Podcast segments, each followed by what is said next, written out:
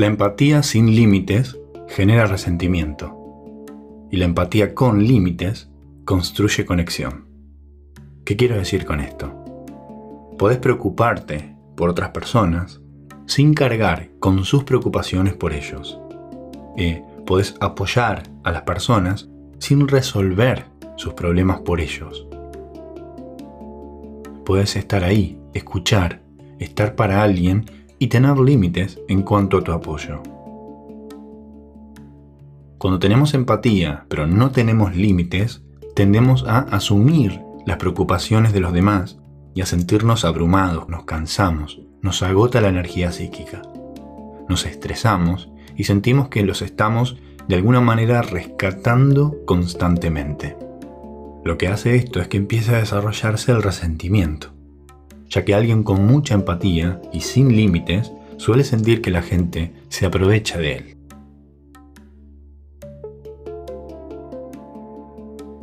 Por ejemplo, una persona con empatía y que conoce sus límites va a ayudar a otra persona que está triste sin asumir la responsabilidad de resolver ese problema.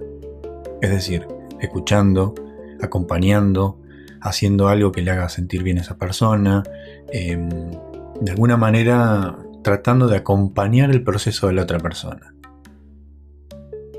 Una persona con empatía y sin límites asumiría la responsabilidad de sacarle la tristeza a esa persona, hiperempatizando tanto que llega a sentir la tristeza que siente la otra persona y eso le imposibilita ayudarla, porque son dos personas tristes en vez de una.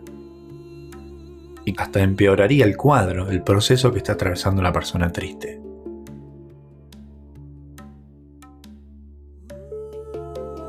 La empatía con límites, en cambio, te va a permitir estar ahí, empatizar, tener escucha asertiva pero también te permite que otras personas vivan sus propias vidas.